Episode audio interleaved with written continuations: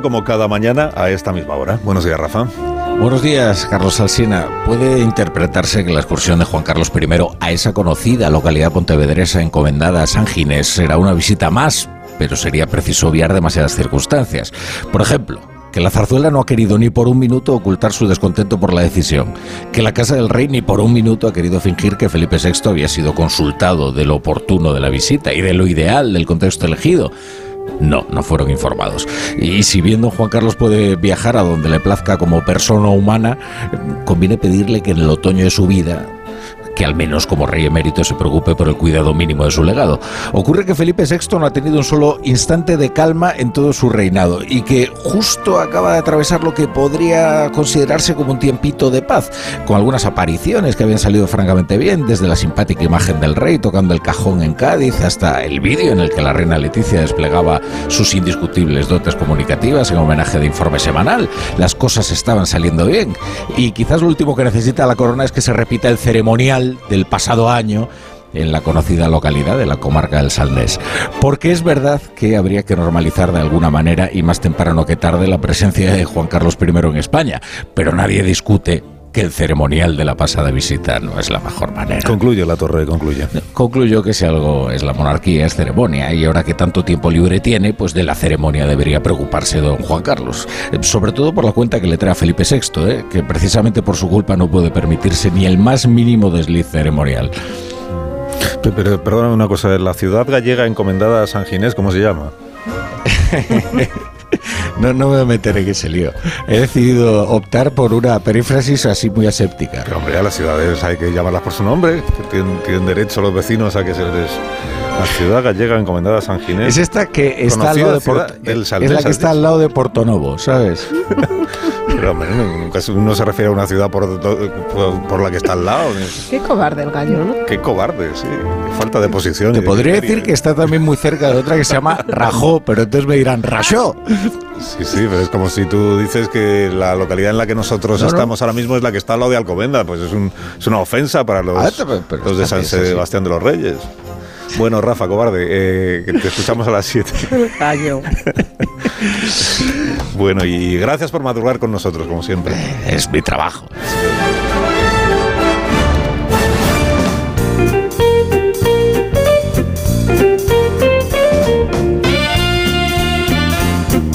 Los contertulios reclaman unos Callahan antes de decir siquiera buenos días, Marisol Parada. Pues buenos días y os traigo hoy lo nuevo de Callahan, Callahan Circular, estilo y comodidad con la exclusiva tecnología Adaptation que se adapta al pie y que además, gracias a su innovador proceso de producción, es respetuoso con el medio ambiente. Los diferentes componentes del zapato, tras haber terminado su ciclo de vida útil, se pueden separar fácilmente para poder ser reciclados y reutilizados. Y esto supone reducir residuos y el uso de recursos vírgenes extraídos de la tierra. Callahan Adaptation está a la venta en las mejores zapaterías y en callahan.es.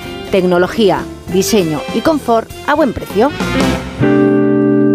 la tertulia de esta mañana y en este programa está Nacho Cardero. Buenos días, Nacho. buenos días, Carlos. También Joaquín Manso. Buenos días, Joaquín. ¿Qué tal? Buenos días. Está Pilar Velasco. Buenos días, Pilar. Muy buenos días, Carlos. Que anoche, bueno, ayer por la tarde estuvo en el acto del décimo aniversario de Infolibre, ¿verdad? Sí, pero me fui pronto a casa, que había que madrugar. Oye, me he dicho lo contrario. ¿eh? no nos fuimos tan pronto, Ángeles Caballero y yo.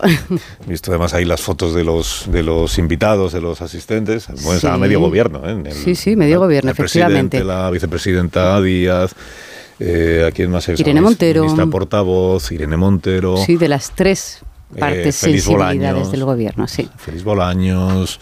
Borja Semper creo que estuvo. Borja Semper estuvo también. Gabriel Rufián, Rufián, estuvo también. Gabriel Rufián. Bueno, pues lo pasasteis bien entonces. Sí, sí, sí. Feliz cumpleaños, por cierto, a los eh, periodistas de Infolibre. Diez años, sí. Marta García ayer, buenos días. Buenos días, Carlos. Buenos días. Amón Rubén, buenos días también. ¿Qué tal, ¿Qué tal vuestro paciente intelectual? ¿Bien? ¿Mejorando? Muy discreto, muy discreto, muy discreto. Muy discreto siempre lo fue. Tampoco hay ámbito de prosperar. Muy bien, o sea, no os sentís más tontos que antes, aunque leáis esta información del, de Intelligence que dice que el cociente intelectual ha, empeorado. Habría que testarlo a principio de temporada y al final de temporada cada año, a ver. Porque como nos, ha sentado, como nos ha sentado el año. Porque estás convencida que vamos a peor, claro. O a principio de legislatura y final de legislatura. Mira, Tampoco estoy tan mal, porque eh, el otro día hice un test de estos que te proponen para ver cómo... Un test de estos que te proponen ¿quién? te propone quién? Un test de embarazo. ¿Y para qué? De, de, COVID. Picas, pinchas y entonces empiezas a, resolver figuras geométricas y no sé qué, ¿no? Ah, y entonces, cuando crees que has podido prosperar en el examen, eh, el siguiente mensaje que te mandan es, si quieres saber el resultado, ah, facilítanos tu tarjeta de crédito. ¿Pero que te mandan quién? Mi inteligencia alcanza, mi inteligencia alcanza para no pues administrar el número de la tarjeta de crédito. Si caes en tampoco estoy tan mal, ¿eh? Cada vez que dabas a una respuesta sabes que estabas dando acceso a tu información confidencial a mil tipos de espías y de troyanos y no sé qué. O sea, pues, pues mucho peor en todo caso comprar una lavadora porque en ese caso te bombardean el resto de tu vida con electrodomésticos, hagas lo que hagas. ¿no? Sí. Hagas lo que hagas, ¿eh? pero hagas lo que hagas. Te llevas mal con el algoritmo. Yo creo que es, bonito porque a los oyentes les gusta saber que te has comprado una lavadora, pero tampoco me parece un asunto como de actualidad. Carísima, ¿eh? por cierto. ¿eh? Bueno, Agujeros que son carísimas, ¿no? Que, de las que no contaminan, ¿no? No como tu coche que nunca había comprado una lavadora, también lo digo. Está quedando muy humano ya me entrevista. Imagino, ni, las, ni has comprado ni la has puesto. Auto, auto entrevista. me retiro, me retiro. Se trata de que ahora la uses, o sea, de que aprendas a ponerla y a usar los programas distintos y esas cosas, ¿no? Sí. Bueno, vamos a otras cosas. Entonces, que tenéis mucho interés, supongo, en hablarme de, de Ferrovial. Ayer, a esta hora, un poquito más tarde, estábamos hablando con el portavoz de Ferrovial, con Francisco Polo, que nos explicó cuáles son las, eh, las eh, razones, los argumentos de la empresa y sobre, todo la manera en la que la empresa encaja, recibe o interpreta la carta esta que el lunes envió el secretario de Estado de Economía. Ya he contado a los oyentes que además de esta entrevista que ayer escuchamos aquí, de la posición de la compañía, luego hubo una carta si una compañía, el consejero delegado de Ferrovial recibió una carta del Ministerio de Economía, pues lo suyo es que responda enviando otra carta. Esta carta que tiene eh, un par de folios y en la que también en un tono pues muy cordial, siempre todo es muy afable, todo es muy cordial, son gente educada, entiéndame, pues lo que hace es responder al secretario de Estado para, para decirle en fin, que la compañía ya tiene también estudiado lo de la doble cotización y que a la conclusión a la que ha llegado es que lo conveniente es irse a Ámsterdam, que por supuesto los accionistas tienen toda la información que necesitan sobre la operación en cuestión porque está publicada en la página web de, de como es obligación en vísperas de una Junta General de Accionistas. Y también de una manera, insisto, muy elegante y muy educada, lo que viene a decirle el consejero delegado de Ferrovial al gobierno de España es que esto de en las entrevistas que dio el secretario de Estado, por ejemplo en la brújula, esto de eh, sugerir que podría haber una penalización fiscal para Ferrovial en el caso de que se consume el cambio de sede, invocando a la agencia tributaria, que, a ver, ni, ni la agencia tributaria depende del Ministerio de Economía, ni en todo caso, en el caso de que la agencia tributaria acabe llegando a una conclusión sobre si la operación está justificada o no, que eso será una razón, una cuestión técnica y que no parece que el Ministerio de Economía, eh, que es un organismo político, pues tenga que hacer, anticipar cuál sería el criterio llegado del caso. Eso y otras cosas que se dicen en esa carta. Hay alguna información esta mañana en algún sitio que dice que el gobierno en realidad da por hecho que Ferrovial ya está fuera, bueno, está fuera, que se va a consumar el traslado de sede. O sea que hay muy pocas opciones de que mañana en la Junta General se tumbe el plan de la compañía pero que en todo caso y por si acaso, pues hasta el final está prolongando la presión. El gobierno hemos escuchado, y ya os pido criterio a vosotros, a la vicepresidenta Calviño ayer decir que en modo alguno que a quién se le puede ocurrir que el gobierno esté presionando, eh, metiéndose donde lo llaman, interfiriendo, que el gobierno tiene unas conclusiones de un análisis que ha hecho y se limita a ponerlo en conocimiento de la empresa y de los accionistas para que tomen la mejor de las decisiones posibles. ¿Y vosotros cómo lo veis, el asunto en cuestión? Cardero, Manso, eh, Velasco.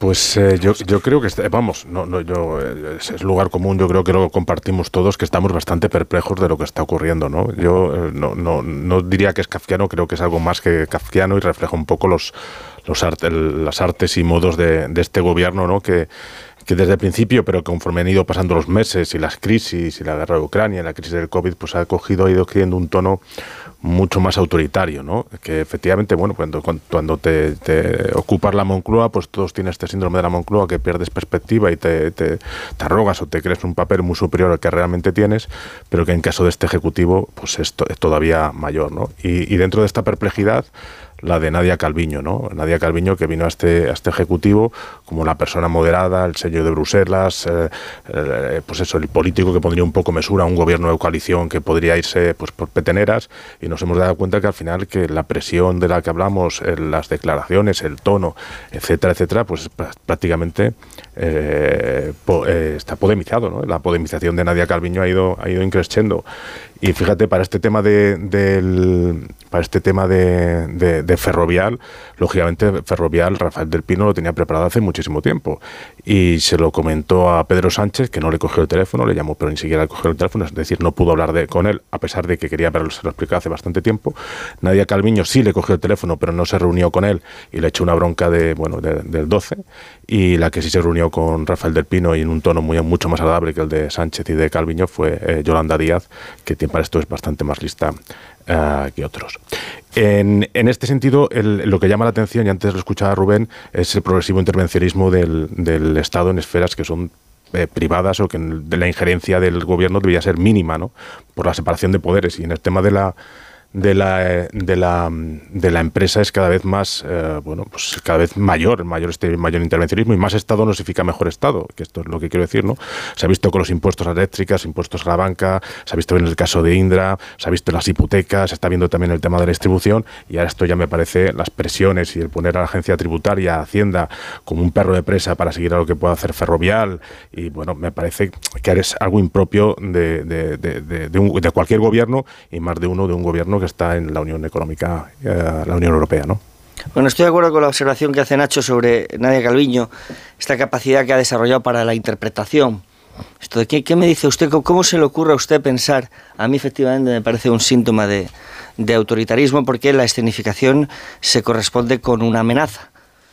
La carta y la presentación a cuatro columnas en un concreto periódico y con una concreta semántica, eh, no tiene otra interpretación posible que la de una amenaza, por lo tanto la de una injerencia en la Junta de Accionistas de una empresa cotizada, lo cual es un acontecimiento que tiene mucho de inédito que además coloca sobre la agencia tributaria una sospecha, la sospecha de estar actuando al margen de la neutralidad y, bajo un concreto mandato político, lo cual es un peligro para todos nosotros, eh, y que de alguna manera contradice el propósito de la operación. Es decir, cuando Ferrovial eh, sugiere que uno de los motivos por los que se va es el de la falta de seguridad jurídica. Eh, son acontecimientos como los que estamos viviendo los que le dan los que le dan la razón.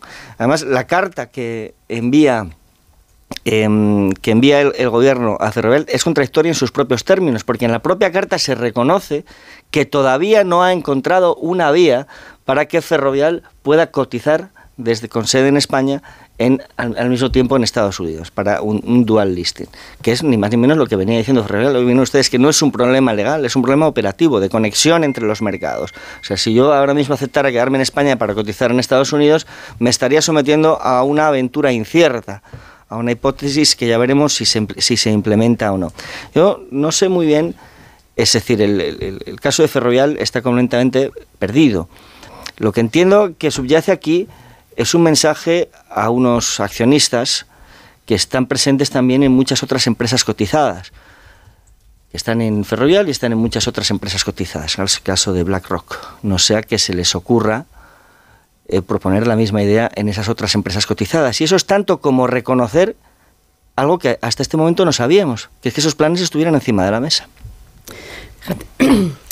Eh, a ver, cruce de cartas. Ahora que estamos en que acaba de empezar la campaña de, la renta de los contribuyentes, todos sabemos que si cometemos un error en la declaración de la renta, que si declaramos doble residencia en Estados Unidos y en España, vamos a recibir seguramente una carta de, Hacienda avisándonos de que revisemos si lo hemos hecho mal haciendo una complementaria, eh, con lo cual que haya una, o sea, que el gobierno se preocupe y la agencia tributaria por si una empresa del tamaño de Ferrovial, que factura más de 1.443 millones de, eh, de, euros en España, se preocupe por si la operación fiscal eh, corresponde a derecho o no, a mí me parece absolutamente lógico. ¿Qué ha ocurrido aquí? Que esto se convierte en un debate político, en un debate público, desde el primer momento en el que Ferrovial argumenta que hay una falta de seguridad jurídica para que operen las empresas en España, que es una acusación gravísima, de muchísimo calado y que ha tenido que rectificar eh, la propia compañía. Por la cuenta que le trae. Por la cuenta que le trae a la propia compañía. Y porque todos sabemos que cuando hablamos eh, y preguntamos a, bueno, a empresarios y a, fuentes del IBEX, te dicen, bueno, pues igual eso es un mensaje más político que real, porque España no es un país con inseguridad jurídica, ni en el contexto europeo, y muchísimo menos si comparamos con otros continentes como Latinoamérica. Dicho esto, el gobierno lo que está tratando de hacer aquí es mandar dos mensajes.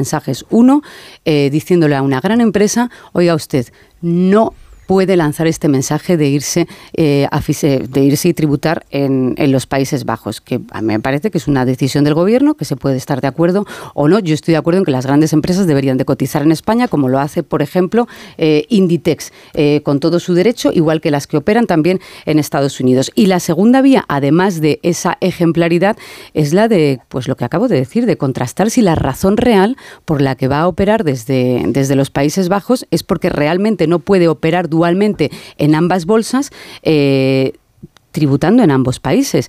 Eh, hay un informe de las bolsas y mercados españoles, tendrá que analizar la operación la CNMV y, la agencia tributaria. A mí me parece que estas tres revisiones y que haya informes sobre si realmente puede o no puede, eh, vamos, es lo que tiene que hacer. Es que una empresa de estas características o de cualquier otra que se va a tributar fuera, ¿cómo no se va a revisar esa operación?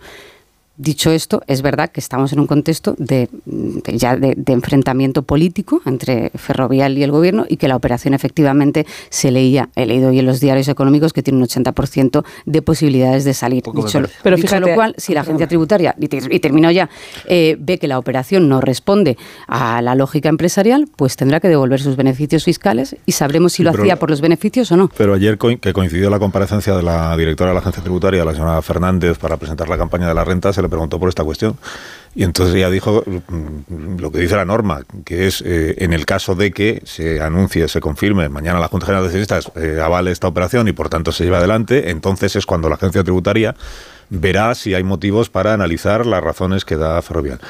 En, el caso de que, pues todo esto es en el caso de que, o sea, todo eso todavía no se ha hecho, por lo menos en la agencia tributaria. En el caso de que se vaya. En el caso de que la agencia tributaria llegue a la conclusión de que las razones que se están dando no son sólidas o que la única razón es una razón fiscal, entonces la agencia tributaria, como en todos los demás casos, ya que ya, todo, ya todas las demás empresas, pues efectivamente le aplicaría la sanción. Pero todo lo decía, claro, en condicional, porque aún no hemos llegado, decía la.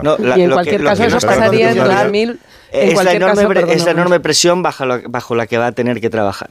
Es decir, ya sabe que es lo que le gustaría al gobierno. Pero para de saber qué gobierno hay en 2024 cuando la agencia tributaria tenga que analizar la presentación de la cuenta de resultados de Ferrovial y dónde está entonces, porque habrá que esperar eh, pues más de, más de un año hasta que esto pase, porque para ver los beneficios fiscales de Ferrovial, en el caso de que se vaya, habrá que esperar a que presente ese ejercicio. Pero es muy relevante, lo comentábamos ayer, eh, la el hincapié que hizo el secretario de Estado en, la entrevista que le hizo Rafa La Torre sobre los motivos económicos, porque eh, la empresa está insistiendo en que no hay intereses de beneficios fiscales y es porque si no, como decía ahora Pilar, no se puede acoger a, bueno pues a los beneficios de la ley del impuesto de sociedades que especifican que si es únicamente para ventajas fiscales, o sea que también es un argumento de parte que veremos si se si, si se si, corresponde con la verdad, porque ambos están dando las versiones que más les interesan.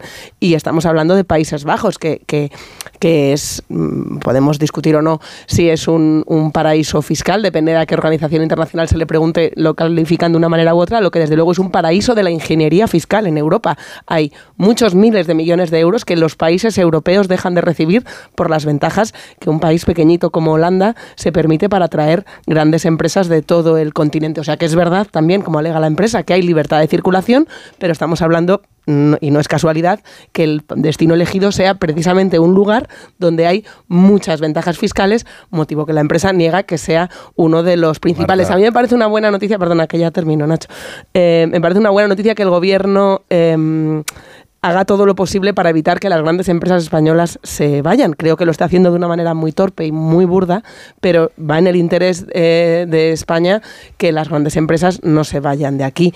Em, claro, eh, Ferrovial puede que termine yéndose, pero el mensaje que está lanzando el gobierno con esta ofensiva tan, tan es que si no, si no tan tremenda es que eh, cualquiera que quiera intentar hacer lo siguiente ya sabe que va a encontrarse con un montón de problemas, de, perjuicio de la marca y de todo lo demás. Digo, si no quieres que se vayan, tienes que incentivar que se queden, no amenazarlas para que lo hagan y creo que lo que tendría que ser una cuestión técnica se ha convertido en una cuestión política. Pero empezó en políticas, como decía Pilar, cuando la, le acusaban a España de inseguridad jurídica. Bueno, pero eh, mira, eh, Nadia Calviño el otro día se jactaba del éxito que está teniendo España en la atracción de empresas internacionales y europeas. Si tú validas ese modelo para ti, lo tienes que validar para los demás socios europeos que por supuesto pueden entrar en el mismo juego de atraer empresas sin vulnerar ningún principio estratégico, ni económico, ni político.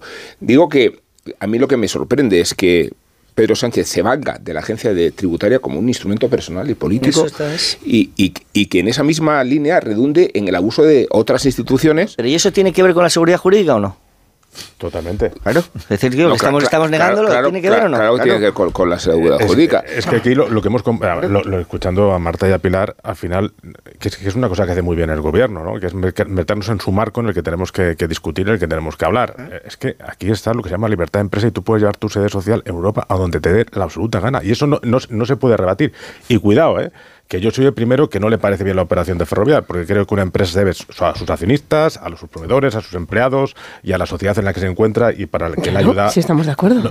pero lo que es incontestable. un, segundo, una, una cosa ahí, pero la ley es la ley y tú puedes llevar la empresa a donde te dé la gana. La ley dice que si lo haces por beneficios fiscales no puedes acogerte a los beneficios que se quiera acoger la empresa, es el marco, es relevante. Que, es el, marco técnico. Que, es el marco técnico no, es que nos ha metido el gobierno para que, que, veamos aquí son churras o merinas, pero no es una la, de la agencia tributaria, es que es la obligación de la agencia tributaria, la obligación del Ministerio de Economía. Pero, la agencia tributaria tiene que analizar la operación una vez que la operación se hace, no, no anticiparse a la operación para intentar meter miedo a los accionistas de la empresa y sin que el gobierno o devaluar los argumentos que da la dirección de la empresa a sus accionistas. Pero si estás acogiendo al régimen especial de fusiones. Eh, pero todavía no se ha acogido a nada la compañía. No Pero, ha hecho, pero sí ha dicho públicamente lo que va a hacer y ha dado un ¿cómo argumento. No, ¿Cómo no va a hacer, cómo no va a decir lo que va a hacer si son los accionistas los que tienen que valorar lo que es necesario? eso, no, eso no es un caso de injerencia política que obedece al propósito político de señalar a las empresas como una amenaza al bienestar de la economía española y como una expresión de la brecha que existe entre los ciudadanos de a pie y los Pero magnates. ¿cómo va a ser amenaza si el gobierno le está diciendo quédese en España? Es más, si quiere, si quiere quédese en España, sí. No, no, le está diciendo que se vaya a Estados Unidos, muchísimo menos a Holanda. Está intimidando a una empresa a que se quede en España. A las represalias que existen si se va. Es que no, es lo mismo. Si el argumento que, usted utiliza para, que te quedes que intimidar para que te. Bueno. Porque lo que está diciendo. No, pero si Ferrovial, si Ferrovial dice públicamente que no se puede operar en dos mercados y no es cierto, el gobierno tendrá que aclarar o, los organismos correspondientes si una empresa puede operar o no en dos bolsas. Y eso tiene que ser aclarado públicamente. Sí, eso fue lo, más llamativo de la primera conversación que tuvimos aquí con Nadia Calviño el día siguiente de que Ferrovial anunciara, es que la vicepresidenta no era capaz de responder a esa pregunta. No, no, porque, no hay precedentes. No hay precedentes. Porque no hay precedentes. Es que una cosa es que no haya precedentes y otra cosa que no se puede hacer. Algunos inversores explican que el atractivo de Países Bajos es que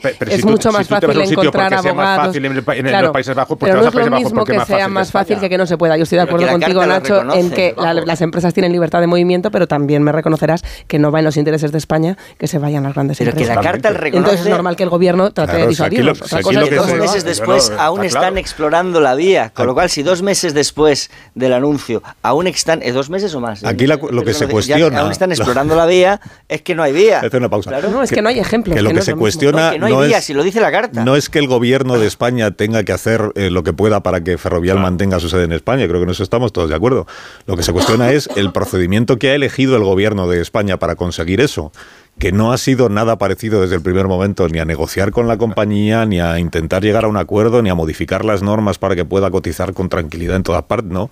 La reacción desde el minuto uno ha sido declararle la guerra a Ferrovial porque el gobierno sintió que se le había declarado la guerra a él por parte de Ferrovial.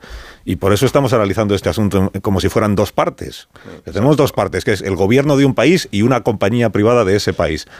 Ya ese planteamiento es un poco anómalo, me, parece a mí, pero es verdad que es el que tenemos. Pero es el que tenemos porque el gobierno ha reaccionado, ahora parece que está un poco cambiando la reacción, pero vamos, si le habéis escuchado al presidente Sánchez en algún momento de este último mes, eh, tender una mano a Ferrovial ofrecerle a Ferrovial la manera de explorar una posibilidad para que no haya dudas de que pueda cotizar. Yo no he oído nada de eso. Al presidente del gobierno lo que he oído es decir, Rafael del Pino es un mal español. Y además es un tío riquísimo, que tiene una, es una de las grandísimas fortunas. Y lo que está queriendo es pagar menos y la originó, Eso es lo único que yo su familia la originó en el franquismo.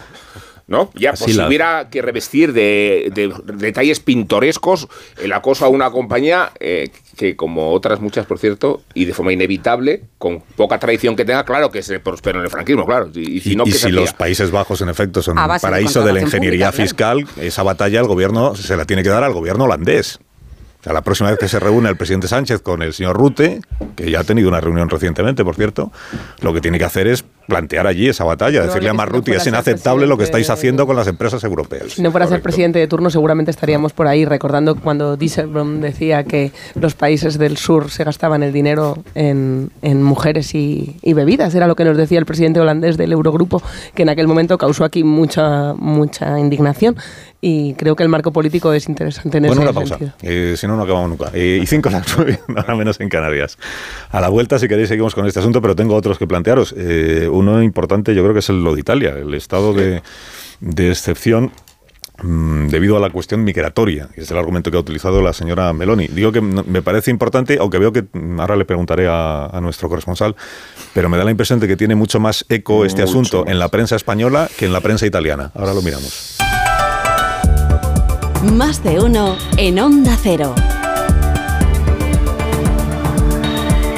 Carlos Alsina de este miércoles, una hora menos en las Islas Canarias, con Pilar Velasco, Joaquín Manso, Nacho Cardero, con Namón y con García ayer. Estamos analizando las cuestiones del día antes de que mis contertulios se lancen a opinar, porque lo están deseando, lo sé, sobre el vídeo de Podemos, este, este chute de autoestima de Podemos todas las cosas que hay, las que se dicen y las que se insinúan, porque veo que todas las crónicas hoy lo que hacen es analizar a quién se refieren cuando dicen los que se ponen de perfil, la que se pone de, perfil. Antes de eso vamos a hablar de Italia, porque Italia anunció ayer, el gobierno de la señora Meloni, que es de extrema derecha, anunció que declara durante seis meses el estado de eh, emergencia debido a la situación migratoria. Hemos recordado antes que la semana pasada estuvo el presidente Sánchez con Giorgia Meloni desde las diferencias ideológicas eh, que ambos mantienen, lógicamente, presidente del gobierno socialista de España, la de extrema derecha de Italia, y que estuvieron hablando, entre otras cosas, según contó ella misma, de política migratoria y de la sintonía que tienen los dos gobiernos en esta materia. Hay que entender que la sintonía que tienen, al menos así lo creo yo, se refiere a la falta de implicación o de suficiente implicación de los demás gobiernos de la Unión Europea a la hora de abordar el fenómeno migratorio, que sobre todo eh, se deja en manos de los países del sur de Europa, de Italia, de España, de Grecia, que se refiere más a eso la sintonía que a la manera de enfocar la política migratoria, pero vete tú a saber a estas alturas si la sintonía no va más allá de eso. Bueno, primero quiero que nuestro corresponsal Darío Menor nos explique qué consecuencias prácticas tiene esto de la declaración del estado de emergencia en Italia, o sea, mm, para el gobierno, ¿qué ventajas tiene esto a la hora de abordar la política migratoria? Y para las personas en situación irregular que lleguen a, Italia, ¿qué dificultades añadidas va a suponer para intentar iniciar nuevas vidas? Darío Menor, buenos días.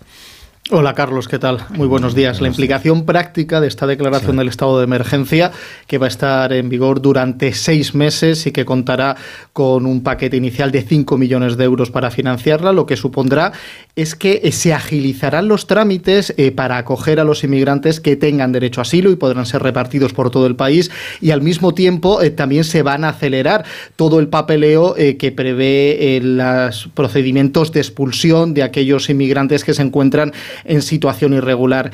Eh, esta decisión de declarar el estado de emergencia también tiene un que supone un claro mensaje de Meloni principalmente a sus votantes. Recordemos que el pasado mes de septiembre la líder del partido Hermanos de Italia eh, ganó los comicios con la promesa de mano dura, pero la realidad es que la inmigración se ha multiplicado en estos últimos meses. Basta pensar que lo que llevamos de 2023 han arribado a Italia a través del Mediterráneo central más de 31.000 personas, es casi cuatro veces más que en el mismo periodo de 2022. Y este es el argumento, entiendo, principal que utiliza la señora Meloni para entender que hay una emergencia nacional a este respecto, ¿no? el, número de personas que han llegado en situación irregular en comparación con el año anterior. Antes nos preguntábamos, Darío, hasta qué punto la prensa italiana, porque en España los, los, medios le estamos dando mucha relevancia a este asunto, hasta qué punto la prensa italiana considera que esto es lo más importante que ha pasado en las últimas horas, porque en algunas primeras páginas de los diarios más influyentes de Italia, no vemos que se le dé mucho realce a la cuestión, ¿no?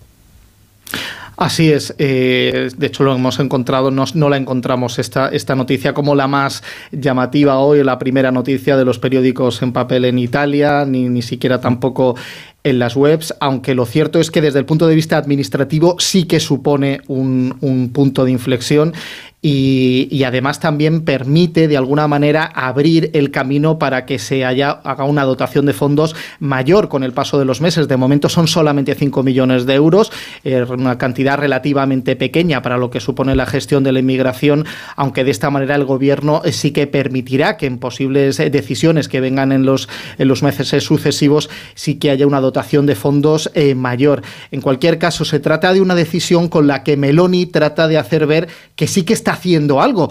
Eh, recordemos que ella en su momento incluso que habló de bloqueo naval, eh, de una mano dura frente a la inmigración, eh, está pasando justo lo contrario y al menos de cara a la coalición de derecha, que sí que se mantiene con unos apoyos populares muy altos, tiene necesidad de ver que el gobierno está haciendo algo y más aún teniendo en cuenta que la perspectiva, según los expertos, durante lo que queda de primavera y en el verano es que estos flujos migratorios van a seguir a un nivel muy alto, tanto desde Libia como también desde Túnez, porque la crisis social y política que se está viviendo en Túnez está provocando que sea otra nación desde la que zarpan miles de inmigrantes con destino principalmente a Lampedusa y a Sicilia. Gracias, Darío Menorte. Buen día. Igualmente un abrazo. Y buenos días. Tiene además una, una, posible consecuencia si se endurecen las condiciones de entrada de personas en situación irregular en Italia que las mafias que llevan a personas a territorio europeo eh, elijan preferentemente el destino español en lugar del destino italiano. O sea, que una de, de las consecuencias sea que aumente la presión migratoria sobre las, eh, los puertos españoles o las, las costas españolas, eh, ya que en Italia o esa es la pretensión de su, gobierno, va a ser más difícil que las personas que lleguen puedan estar en situación de quedarse. Yo creo, Carlos, que estamos ante una iniciativa populista que nada tiene que ver en realidad con la capacidad operativa de detener la inmigración a través de este procedimiento y la propia dotación presupuestaria del proyecto lo demuestra. 5 millones a repartir en seis meses es una cantidad miserable respecto a la envergadura del proyecto que se quiere dar a conocer y que en realidad tendría que haberse utilizado para lo contrario. Quiero decir que estas medidas de emergencia se ponen en funcionamiento para las crisis humanitarias, para recoger, acoger inmigrantes, no para evitar que lleguen a las costas. Luego se está haciendo un uso perverso de una excepción que permite a Meloni saltarse el Consejo de Ministros y saltarse el Parlamento y que desde esta posición también un poco autoritaria redunda en la idea de mandar un mensaje populista a la población en relación con su propio mensaje xenófobo que le ha llevado hasta el puesto de primer ministro. Que tenga relevancia aquí en España más que en Italia, y es verdad, creo que obedece a la reciente visita de Pedro Sánchez a Meloni para recordarle o restregarle ahora que no se puede tener tanta sintonía con un ejecutivo que practica, defiende políticas tan xenófobas como las de Vox. Sí, yo creo que también verlo así, ¿no? Sí, sí, sí, venga. No digo que era muy sorprendente ver a Sánchez dando su mejor sonrisa a la líder de extrema derecha europea, que contradice un poco toda esa alerta antifascista que desde el gobierno de coalición han estado agitando como parte de la estrategia electoral. A mí me resultaba muy sorprendente. No admitieron preguntas en aquella declaración, hubiera habido muchas que plantearle, aunque sí entiendo en aquellas declaraciones que hizo Meloni dónde está el entendimiento que comparten Italia y España, esté quien esté al frente de cada uno de los gobiernos, que es que la Unión Europea no no se responsabiliza, no ayuda lo suficiente a las fronteras del sur con una política común porque se está haciendo de parapeto en los países del sur para un problema que en realidad es de todo el continente con la libre circulación. No, no se reciben los suficientes apoyos. He estado mirando también en esta mañana los diarios italianos a ver cuál era la acogida de esta noticia y no encontrándola, sí encontré en La República un artículo muy interesante sobre una escuela de Bolonia en la que un niño italiano, el único niño italiano que había en esa clase, porque todos los demás eran de, de una veintena de distintas nacionalidades, se hacía pasar, el niño se había inventado que había nacido en Nueva York para integrarse con el resto de sus compañeros de clase porque ser el único italiano que había en esa clase le hacía sentirse excluido. Todos los demás eran nacidos en otros países. Es decir, el desafío que tenemos eh, en toda Europa, pero eh, en los países del sur, Italia es un caso claro, de integración de, los, de las familias, de los niños que llegan de otros países, es enorme. Y además necesitamos más inmigrantes. Cuando hablamos de la política de inmigración en términos de cómo frenarla, es absurdo. Lo que porque estamos, lo somos también los países más envejecidos. Hace falta importar mucha, mucho talento, mucha gente y, muchos jóvenes que no están naciendo aquí. Lo que pasa es que si se ponen los esfuerzos y el dinero que decías en frenar y en hacer vallas más altas a lo Trump, en vez de en, poner un sistema un poco más racional de que la gente que llega aquí no tenga que trabajar en negro hasta que alguien le consigue eh, hacer los papeles, sino al revés, facilitar que la gente que quiera venir a trabajar pueda hacerlo, pues creo que no estamos ayudando en nada al desarrollo de Europa. Sí, yo, yo sí he encontrado la noticia en Corriere no está en portada, pero está en páginas interiores, en el folio 16, en una pequeña nota de, seis parrafitos, menos de media página. Con lo cual, bueno, vienen algunos datos interesantes, ¿no? Dice que en, solo en lo que llevamos de año ah, han llegado a las costas 31.000 inmigrantes, que son cuatro veces más que el, que, el, que el año pasado. Yo creo que este tratamiento informativo lo que sugiere es una sensibilidad compartida en la sociedad italiana, Corriere es un periódico de orden, no es un periódico de, extrema derecha, respecto de, el, respecto de la inmigración diferente, de, cómo, la, de cómo la, vivimos aquí, porque claro que es necesario que, que llegue inmigración en unas determinadas condiciones.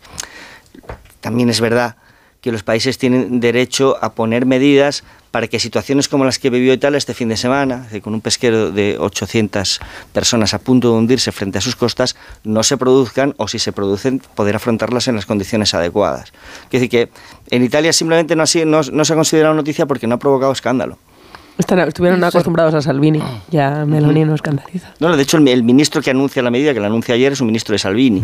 ese, es el problema, ¿no? Cuando ah, quizás nos falten detalles para analizar por qué, porque es la crisis migratoria y el calado de la misma, pero los precedentes, los precedentes de Salvini, pues te hacen, te hacen barruntar que la melodía de esta, de este eh, estado de, de, alarma migratorio, pues es, eh, digamos, populista y ultra y con tintes xenófobos. Te hace, te hace, eh, vamos, te, lleva a esa conclusión, ¿no? Lo que sí me gustaría es extrapolarlo, es decir, el, problema, lo que es en Europa y aquí concretamente en España, y porque aquí en España nos hacemos eco más que, que en otros países, más que la propia Italia, ¿no? Primero, la crisis migratoria es la principal crisis a la que nos vamos a enfrentar eh, los países desarrollados, lo estamos enfrentando y verá más, según, bueno, pues, eh, pues lógicamente. ¿no? Yo creo que aquí hace falta una, una, una política consensuada eh, europea, lógicamente, y es verdad eh, que hay que poner medidas muchas veces que no nos gustan, medidas duras, porque hay que atajar la inmigración, pero estamos en, Europa, estamos en, la civilización, somos el viejo continente, tenemos que ser generosos y tenemos que ser los mayores defensores pues, de los derechos eh, universales, fundamentales, y eso implica generosidad, eh, incluso, y sobre todo con los más desfavorecidos, incluso con los más inmigrantes. Y tercero, en el tema, en el tema de, España, lógicamente, este es, este es un tema que, que, es, que es el tema en el que se mueve muy bien la ultraderecha, ¿no? Y, aquí en España tendremos este problema, y este problema pues alimentará Vox, ¿no? Y Vox tendrá un discurso muy parecido al de Meloni que quizás eh, no pueda blandirlo, porque no es el suyo, ¿no? Y quizás ese discurso, cuando esta sociedad lo esté pasando mal, pues tenga mayor aceptación por parte de unos votantes que podían inclinarse por la papeleta, por la papeleta verde. Y, y, por último ya el tema de, de Sánchez, ¿no? Es lo de querida, lo de querida Meloni, todos conocemos la capacidad camaleónica de, de, Pedro Sánchez, pero hay cosas ya que no son, son poco digeribles. ¿no? Yo creo que la inmigración, la capacidad que ha tenido la inmigración para aprender en el debate público español, en el sentido que tú dices, ha sido habitualmente escasa. Lo cual no quiere decir que en un determinado momento, en condiciones particularmente difíciles o emocionales, no suceda como ha sucedido en otros sitios, pero aquí ha sido escasa. Vamos a ver ahora si efectivamente se desvían estas rutas, o si las medidas de Meloni tienen un efecto disuasorio, y es verdad que esas rutas se desvían hacia Marruecos, hacia Canarias, no parece sencillo. Eh, y se produce una avalancha por el buen tiempo o lo que sea, si es un, pero habitualmente eso no ha sucedido.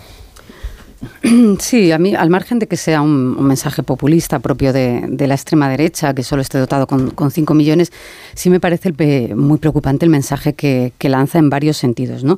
Eh, primero, efectivamente, rompe la lógica del ordenamiento de la inmigración en Europa. No está muy reciente la guerra de Ucrania, eh, ha pasado poco más de un año, y la respuesta de Europa eh, con la con con la salida de los refugiados eh, ucranianos era una respuesta que tenía más que ver con la política humanitaria europea, la tradición de la política humanitaria europea, eh, que con la respuesta que está dando Meloni. Y es preocupante porque Italia tiene mucho peso en el sur de Europa y porque el ordenamiento de la inmigración en, Europa se ordena efectivamente desde el sur hacia el norte de Europa. Recordemos la crisis con, con Marruecos, cuando Marruecos lanzó a miles de, inmigrantes y de, y de niños para chantajear a España como Europa eh, llamó a Marruecos para decirle, oiga usted, la frontera sur de España es política migratoria europea, no es España, es Europa.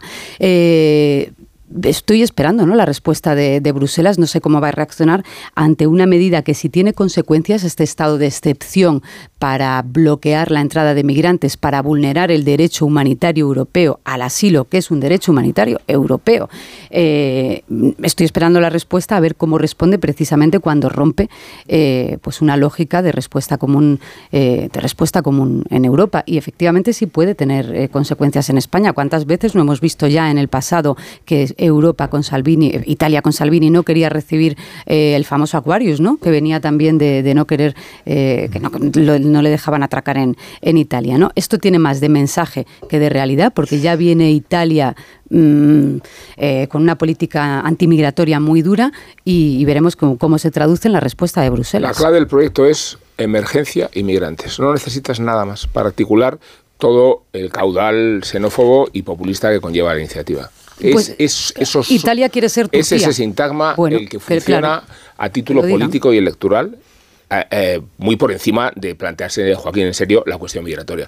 Porque esto no es un plan migratorio. Esto, es un plan migratorio. Esto es un plan, esto es un plan político populista que responde a un programa que desde luego que Europa tiene que responsabilizarse y resolver cuestiones derivadas de la inmigración, pero no así, porque este procedimiento es retórica, retórica populista. Y tenemos que hacerlo ver porque cuando Meloni llegó al poder hubo un proceso de blanqueamiento por parte de, muchos diciendo que cuando los ultras llegan al poder se moderan, moderan su discurso y eh, hacen políticas más acorde con, la acción de gobierno de un país de la Unión Europea y no tanto con los, los, discursos más extremo y más ultra. ¿no? Pues bueno, pues al final eh, los, problemas de este, de este discurso de blanqueamiento respecto a opciones como la de Meloni pues trae después estas consecuencias. No, pero la realidad es que en la opinión pública italiana se no se está planteando en estos términos quiero decir, decir, que, no, es decir, que no se está viendo como una media, media propia de una ultra. Pues, es, decir, ese es el problema, Joaquín. Digo, digo, habrá que ver la ejecución, que, se efectivamente es así, naturalizado algo que no es natural. Exactamente. El, hecho que, ya lo estén viendo allí como algo normal y después de haber tenido a Salvini y que tal y cual, dicen, bueno, pues ya está. Igual igual que aquí, como en España, hemos naturalizado muchas cosas que no teníamos haber naturalizado, lo de Bildu y RC, y lo hemos naturalizado y ya está. Pues igual, igual, igual uno que lo... Ni lo justifica ni lo normaliza, efectivamente. Es una buena noticia que en España, cuando, cuando pasa lo que pasó en la frontera de Melilla, cuando, eh, cuando hay muertos, en, eh, se responsabilice a Marlaska y se pidan explicaciones. Que no se haga en Italia es un problema de la sociedad italiana, no es ningún ejemplo de que sea normalidad de absolutamente me gustaría saber cuál es la política migratoria de Sánchez, de paso, porque la inauguramos con el Aquarius y la hemos terminado con la valla de Melilla eh, en un proyecto que es incompatible, ¿no? Respecto a cuál es la actitud y la percepción del problema migratorio, ¿no? ha habido ceses en esa, en esa actuación, no ha habido no ha habido las explicaciones necesarias de Marlasca, mintió, no te voy a... Sí, sí, sí, sí voy a estar contigo de acuerdo, Rubén, que efectivamente Marlasca mintió sobre, eh, sobre, el, sobre la última actuación, porque es que estaban ahí las imágenes y la investigación. pero España, España tiene una política migratoria común con Europa y eso es una evidencia. España tiene una relación perversa con Marruecos que contradice la relación con tu primera fuente migratoria y el chantaje que se ejerce de Marruecos está muy bien tolerado por España por intereses explícitos tampoco, hay alternativa. El acercamiento de Italia a Argelia también tiene mucho que ver con esto. No, bueno, eh, yo creo que viene fundamentalmente de Túnez, y Libia, más que, más, que, más que de Argelia. En el, caso de, en el caso de Marruecos, ¿es el chantaje o, o qué? Ya, por eso digo. claro. Chantaje y lo otro. La política migratoria de Pedro Sánchez, pues es la política migratoria de Mariano Rajoy. Exactamente. En, esencia, pues es la, que había. Tampoco ha habido... Lo que diga, lo que diga Mohamed. Es así. La que había. Una pausa y 29 las 9, una menos en Canarias. A la vuelta, si queréis, hablamos del vídeo de Podemos o de Per Aragonés, lo que nos parezca más, más interesante. de 800 catalanes por sorteo podrán formar parte de un comité o como se le acabe llamando. A ver si tiene suerte. Y son todos de Badalona. claro, ahí, eh, bueno, luego si queréis lo comentamos. Habrá que ver la mano inocente. Antes de fijar las reglas para celebrar un referéndum, habrá que fijar las reglas para que un sorteo tenga una eficacia representativa, ¿no? no sé que salgan todos de... Claro, si los 100 primeros han salido de, de la CUP, pues que los 100 segundos de alguna manera se pueda garantizar que no lo sean, ¿no? Para, para que tenga alguna, algún valor. Pues, si son todos de la misma cuerda, no representan una pausa. Y ahora mismo a la vuelta hablamos de este y de otras cuestiones.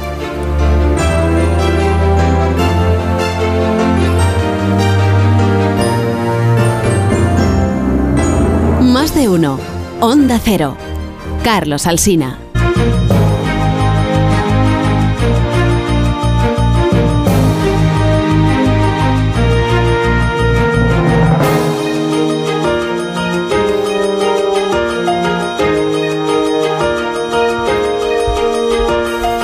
¿Habéis visto el, vídeo completo eh, de... Completo no, por si salís alguno de vosotros, porque creo que hablan de... Alcina, ¿no? De, mí, de mí salgo yo. Yo, ah, creo, no yo, yo creo que no. Como dices, es muy largo y yo no... Yo, no, no, no, no, te escucho tu nombre. No, sé que sale Ana Rosa, eso sí me han dicho. Ana Rosa, la COPE, creo. La COPE y Ferreras. Y Ferreras también. sí. Bueno, pues entonces faltamos. bueno, el, el vídeo, a ver, por lo que le, es que yo no lo he visto completo, de verdad, he visto solo el, el principio. Eh, veo que es como un, un, chute de autoestima para los, eh, se llaman militantes o inscritos o seguidores de Podemos. ¿no? Esto lo, llama Rafa La Torre la, la feligresía. Feligresía, sí, pues eso. Es decir, eh, vosotros sois lo mejor que tenemos, lo importante sois vosotros, no los dirigentes, porque sois, nosotros al final los dirigentes lo único que hacemos es eh, recoger el fruto de lo que vosotros sembréis, lo que sembréis es la rebeldía, ¿no? Sois los, los que no os calláis, los que decís lo que pensáis, en las reuniones familiares, en el puesto de trabajo, no sé qué, los que no os ponéis de perfil, los que no os conformáis con estar en una esquinita del tablero. Pero he visto que los analistas, en lo que os fijáis, pues sois de verdad gente con un criterio magnífico, porque porque os fijáis en cosas en las que yo jamás me habría fijado, que es, por ejemplo, si lo de la esquinita del tablero es una manera de referirse a una cosa que dijo Yolanda Díaz, si lo de ponerse de perfil es una manera de reprocharle a Yolanda Díaz que, por ejemplo, en lo de la guerra de Ucrania, pues haya puesto perfil, en lo de la guerra de Ucrania, en lo de la ley del solo sí es sí, en, lo de, en todos los temas, digamos, espinosos o delicados. Si cada vez que dicen, Yone sí que dice lo que piensa, es una manera de decir, no como eh, Irene Montero sí que da la batalla, no como ¿no? Este es un poco el, enfoque que yo he percibido. Y quiero saber, ahora que estáis aquí, si, si vosotros también lo asumís. Que el vídeo, más que una eh, exaltación de los militantes o de la feligresía de Podemos, en realidad es una moción de censura a Yolanda Díaz por no trabajar adecuadamente por la unidad y en favor de las eh, tesis verdaderamente de izquierdas y no sé cuántas cosas más. Bueno, es una reivindicación de sí mismos y del, y del espacio al que, les, al que las circunstancias políticas les mm. empujan. Es decir, que es, que es ese, el de la rebeldía, el de la izquierda auténtica, el de la, el de, el de la pureza, el de la pureza ideológica, el de la capacidad de, el de la capacidad de agitación que más les vale además que les cuaje de aquí a las elecciones del 28 de mayo porque es ahí donde se la juegan. Quiero decir, eh, si Podemos desaparecer de los, de los parlamentos de Madrid y de, la, y de la Comunidad Valenciana o pierden capacidad de influencia en Zaragoza, no por casualidad. Eh, el, gran acto de relanzamiento de Podemos se va a hacer en Zaragoza, porque es uno de los sitios mm. donde efectivamente se juegan su, su capacidad de influencia, están al límite del, del, del, 3%, que es el que es el límite en cada circunscripción allí, pues tendrá mucho más difícil después o bien entrar en una, en una, negociación o bien, o bien romper todos los platos, que es lo que más probablemente eh, sucederá después de las elecciones. Con lo cual, el vídeo va dirigido a enviar ese mensaje principalmente a la feligresía. Por cierto, que has mencionado el tema de la ley del sí sí, sobre el que Yolanda Díaz se ha puesto de perfil, pues a lo largo de esta tramitación tendrá que dejar de estarlo. Parece difícil que pueda evitarlo, ¿verdad? Bueno, ya dijo que es demócrata. y Sí, es demócrata. Dijo, lo dijo, lo dijo. o sea, dejadme acabar. dijo, yo soy demócrata. Bueno, yo tengo observado que Yolanda Díaz todo lo personaliza mucho. Siempre empieza. Entonces dijo: Yo soy demócrata y por tanto entiendo que lo que tengo que hacer como diputada, porque ella sí es diputada, como es Irene Montero, es Yone Belarra, a diferencia de los ministros socialistas. Lo que tengo que hacer es votar lo que el grupo parlamentario decida que hay que votar. O sea, dentro del grupo se, se, pues lo que dice previa vota, digamos, y lo que dice el grupo es lo que yo asumo. Y pues eso entiende ella que es eh, ser demócrata. Pues, pues, es una posición, es un criterio. no, es lo que dice el vídeo, ¿no? Lo de ponerse de perfil, ¿no? Entonces, eh, ella votará, pero como ya hizo la. Cuando se tomó si se votaba, si se tomaba en consideración lo de la proposición socialista, ella votó en contra porque entendía en aquel momento, era la posición del grupo, que la ley no había que cambiarla, que la ley estaba bien como estaba. Ahora es verdad que el Grupo Parlamentario de Unidas Podemos ha modificado su criterio, porque ahora entiende que sí hay que modificar la ley, pero en un sentido determinado que no es el del Partido Socialista. Y Yolanda Díaz asumirá también ese criterio. O sea que Yolanda Díaz, como es demócrata, tiene el criterio que en cada momento tenga el grupo parlamentario al que pertenece y al que representa, claro. Creo que, estoy siendo riguroso. sí, es la vicepresidenta segunda de ese grupo parlamentario, efectivamente, en el Congreso de los Diputados. La noticia sería lo contrario, eh, pero es verdad que no es muy explícita en los argumentos de por qué, eh, por qué apoya a su grupo, si por una cuestión de disciplina de voto o por una cuestión de convencimiento en los argumentos. Esquerra Republicana ha sido muy claro en el contenido de sus enmiendas y en la propuesta. Eh, Bildu también ha presentado pues, enmiendas en el mismo sentido, Podemos también, y es verdad que Yolanda Díaz ha dicho yo votaré, pero no ha defendido, yo no la he escuchado defender eh, el modelo que está defendiendo Unidas Podemos. Que precisamente porque eres parte del grupo parlamentario que tiene que tomar una decisión, se entiende que tú formas parte de ese debate previo. Entonces, a mí decir, voy a, voy a asumir lo que diga el grupo. No, no, usted qué va a defender en el debate en el grupo parlamentario. O sea, ¿cuál es su criterio que defiende dentro del grupo? Y luego, si usted pierde porque se queda en minoría, asume el de la mayoría. Pero ¿qué criterio tiene? Esto es lo que siempre en tantas ocasiones le hemos reprochado aquí a este Yolanda Díaz, que es, pero su criterio ¿cuál es? ¿El del grupo?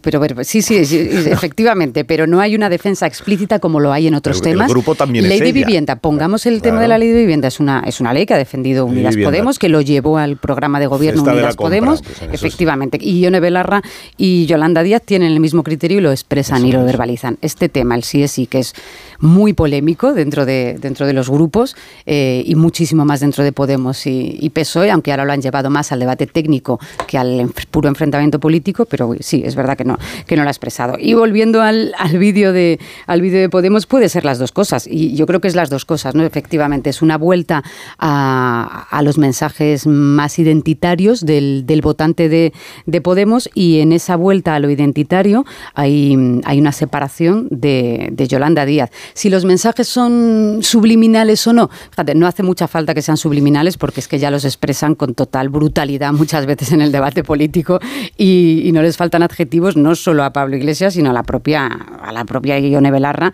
eh, y no solo en los on Lo que pasa es que, claro, diferenciarse mucho y que de la propuesta el programa de Yolanda Díaz hace que lleguen eh, con electorados separados al, 29M, a las poselecciones de las autonómicas.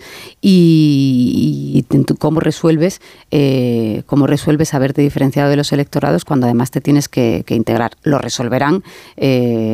Más tarde o más temprano, pero efectivamente el vídeo es una, es una declaración de intenciones de que la campaña electoral de Podemos se va a diferenciar absolutamente del resto de partidos y de, y de sumar. Lo, van a solucionar porque al final todo obedece. Es verdad que se están peleando unos con otros y, es, una pelea real, un choque real, el PSOE, Sumar, Unidas Podemos, pero que al, final del camino, el 29M, todo conduce, digamos, con, con, heridas, con, muertos en el camino, a, una integración de los gigantes Sumar y Unidas Podemos. No entiendo otra forma de un pragmatismo si quieren reeditar el, gobierno de coalición, que bueno, si no quieren reeditarlo, pues pues no hace falta. Eso por un lado. Respecto al vídeo, a mí me ha gustado. O sea, yo, yo reconozco, es un poco largo, un patiburrillo de ideas, muchas ideas y tal, pero reconozco que la gente de Unidas Podemos, los, los, los, cerebros que tiene detrás son muy buenos en la hit prop, en la comunicación. Se vio cuando el 15M, cómo se apropiaron de las siglas, se ven cuando hacen los vídeos, cómo son capaces de agitar a los suyos, de, de moverlos, de... Yo, yo creo que sí. A mí me parece que se está quedando muy anquilosado precisamente en eso, en, la estética del 2012-2013, que a la velocidad a la que avanza la comunicación ha envejecido bastante. Entonces eran la vanguardia de, los jóvenes. regular son unos señores de 40 años que quieren. A la desesperada que refleja realmente que moviliza a, los suyos, de todas las cosas que han hecho. Pero que moviliza a quiénes. O sea, lo de Ferreras, lo de Ana Rosa. los, para que los mensajes subliminales, que no son subliminales, que tampoco hace falta ser un analista muy inteligente. A mí me parece obviedad tras obviedad. Para darse cuenta que es un dardo a Yolanda Díaz, ¿no?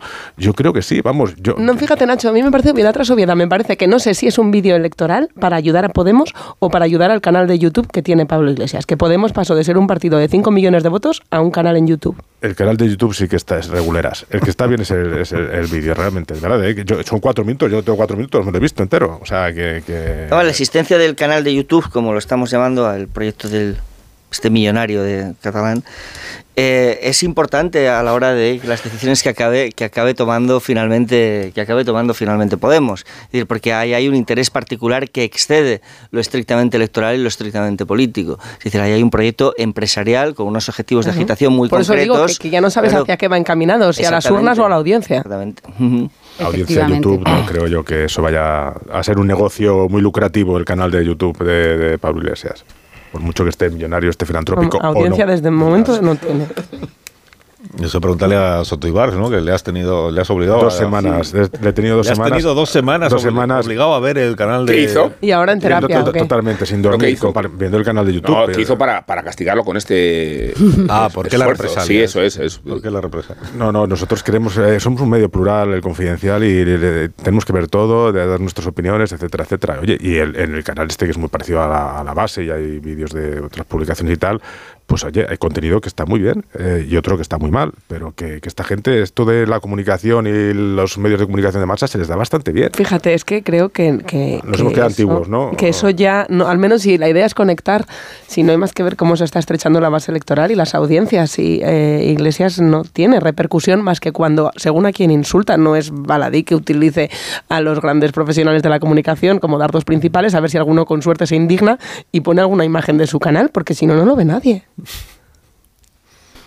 Nacho. Claro, y, Soto, castigado. No, yo es que el otro día me metí, que te, es verdad que tenía visualizaciones escasas, no para ser un medio así y darle tanta publicidad, pero que hay contenido que está, que está bien hecho y donde una forma de, oye, eh, con argumentos convincentes que te hacen dudar en ocasiones, eh, Marta. Y, que de lo de Ferrovial no te han hecho dudar, ¿no? No, no, la, duda. Vamos a no verlo entonces. La filosofía es la historia de una gran duda. O porque si Robles tiene su sede en los Países Bajos, tampoco va a hacer mucho esfuerzo. Eh, es que Iglesias en denunciar lo que hace de tampoco, ¿no? Tampoco tengo muy claro que Robles esté detrás de este canal de YouTube de Pablo Iglesias. Sí, no tengo muy claro. Sientes que es el crowdfunding ese que... Sí. Yo creo que el, proyecto televisivo de Pablo Iglesias, que sí iba a estar apadrinado por Roures, pues se ha venido abajo y esto es otra cosa, esto es un plan B de, Iglesias para darse a conocer a través de YouTube.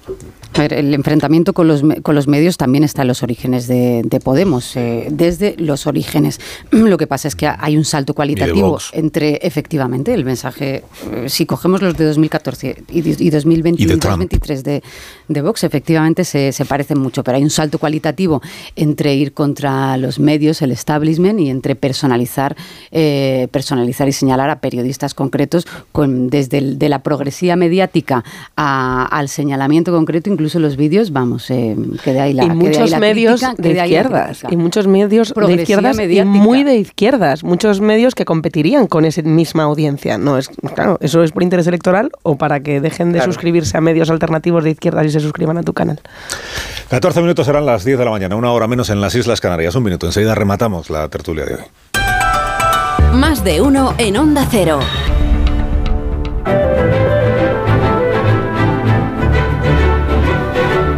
Ocho minutos serán las 10 de la mañana, en ocho minutos serán las 9 en Canarias. Aquí está Ignacio Rodríguez Burgos con la actualidad económica y financiera de este día. Buenos días, Ignacio. Hola, ¿qué tal? Muy buenos días. Pues nada, decirte que las bolsas europeas marchan al alza en esta primera hora de cotización. El mercado de renta variable español sube ahora mismo un 0,54%. La farmacéutica Grifols es el valor que más asciende casi el 4% arriba, se dispara por recomendaciones favorables de la banca norteamericana. Pero la estrella de los mercados sigue siendo Ferrovial, la constructora, con su proyecto de mudanza a los canales de Ámsterdam. Y con la oposición frontal del gobierno, el Ejecutivo mantiene su presión con la posibilidad de utilizar los vericuetos fiscales como si fueran perforadoras neumáticas. Estamos en vísperas de la Junta de Accionistas y Ferrovial sube ahora mismo 8 décimas porcentuales, cotiza en los 27 euros por acción, que es pues más o menos eh, ahora mismo un euro por encima del precio de recompra establecido en la operación por la propia dirección de la constructora. Ya sabéis que hasta ahora alrededor del 5% del capital ha manifestado su oposición a, esta marcha y sabéis que, eh, bueno, si después ejercen su derecho de recompra, si supera el 2,5%, pues la operación no, saldría adelante. Ya veremos a ver si, porque una cosa es que te opongas y otra cosa es que ejerzas ese derecho de recompra. Ya veremos a ver lo que ocurre, porque además esto no termina hoy, ni va a terminar mañana, porque hay un mes precisamente para esta decisión. Los inversores, atentos también a la inflación de los Estados Unidos. El viernes conoceremos aquí los detalles de la nuestra y en este engranaje entre inflación, mercados, empresarios y gobierno, pues decir que Nadia Calviño ha anunciado la creación de un nuevo observatorio. Este observatorio es el Observatorio de Márgenes Empresariales. Dice que va a utilizar mm. los datos del INE, del Banco de España y de la Agencia Tributaria. Precisamente la Agencia Tributaria es el gran observatorio de los márgenes empresariales. Todo el mundo más pronto o más tarde te retratas en ella. Y el objetivo es eh, poder afearle a las empresas que tengan elevados márgenes empresariales y no suban a la vez los, los sueldos de los trabajadores o algo así. Se supone que será controlar los márgenes para que nadie se, se, desbande eh, y controlar la inflación. Por cierto, eh, la inflación se concentra sobre todo ahora mismo en los alimentos. El ministro Planas acaba de convocar la mesa de la sequía ¿eh? que también está afectando negativamente a todo esto.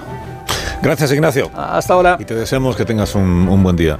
Me doy cuenta de que no os he preguntado, ya lo lamento, ¿eh? por el, plan de Per Aragonés para conseguir que el gobierno central le, haga un referéndum, le, admita, le convoque un referéndum de independencia. Esta eh, milonga del referéndum pactado, a la que Em, vuelve ahora el independentismo catalán, por lo menos es que republicano, el referéndum pactado como si el gobierno de España pudiera pactar un referéndum de independencia con nadie. Es verdad que ha situado la fecha en la que estos expertos ¿no? y estos comités ciudadanos y todo esto presentarán sus conclusiones mm. a principios del 2024. Con lo cual, bueno, así se asegura también de que a Pedro Sánchez tampoco esto va a ser una cosa que le vaya a molestar mucho, es decir, durante la campaña electoral. Es decir, Ah, es verdad que queda comprometido Pere Aragonés para todo ese año y lo siguiente y lo que le quede hasta 2025, que es cuando se convocan nuevamente elecciones catalanas, a desarrollar esta idea tan buena que, se le ha ocurrido de convocar 800 ciudadanos. Pero es que este, este, plan de, de autodeterminación eh, eh, ya lo presentó en el Parlamento y el Parlamento lo rechazó. Es decir, no, no, el gobierno de España, sino el propio Parlamento de Cataluña. Entonces no va a ningún lado y la la rueda de prensa ayer me pareció un poco surrealista de, Aragonés, ¿no? Porque para, mucha debilidad, sí, sí. Para, hablar de, sequía y del plan este de autodeterminación, y de, ser como Dios no le trae agua, a ver si le trae independencia. Pero vamos. Pudiendo hablar del tsunami democrático, por ejemplo, ahora que ya se va a Bueno, es que por eso te digo que es que esto es un plan que no va a salir. Eh, el tsunami democrático, donde todos los cabecillas son, de, de RC. La mesa de diálogo que no aparece por ningún lado. La verdad es que parece como dice pues, un Joaquín, pues bastante, bastante debilitado. ¿Quieres indultar a alguien esta mañana, Rubén Amón? Este es el momento. Vago, bebedor y tacaño. ¿Eh? Estos son los adjetivos que describen una crónica sobre Felipe Froilán de todos los antros que he leído en el Nacional. Aclaro que se trata de un medio soberanista catalán y que su línea editorial contempla a los Borbones como si fueran una parada de monstruos. Vago, bebedor y tacaño. Empieza a caerme bien el muchacho. Más se caricaturiza, más razones se me ofrecen para indultarlo. No digamos ahora que ha encontrado trabajo, no está claro cuál, pero se lo han ofrecido en la satrapía de Abu Dhabi. Es posible que lo haya enchufado el abuelo, pero cualquiera de nosotros incurriría en el nepotismo para ayudar a la oveja descarriada de la familia.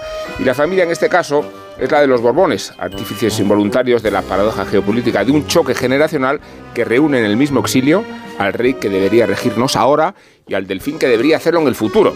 Quiero decir que la abdicación de Juan Carlos I el campechano es tan relevante como la discriminación de la Constitución a favor de los varones. Felipe VI es el heredero a expensas de la primogenitura de Elena y Froilán hubiera prevalecido sobre el honor de no haberse premiado el linaje felipista. Y le hubiera gustado al Nacional Cat y a los republicanos que Froilán fuera el heredero, pues nunca, nunca hubiera tenido por venir la monarquía, quedaría sepultada por el parecido semántico, Carlos, entre Borbón y el Bourbon, que sobreentiende en la crónica referida. Dice así en nacional.cat.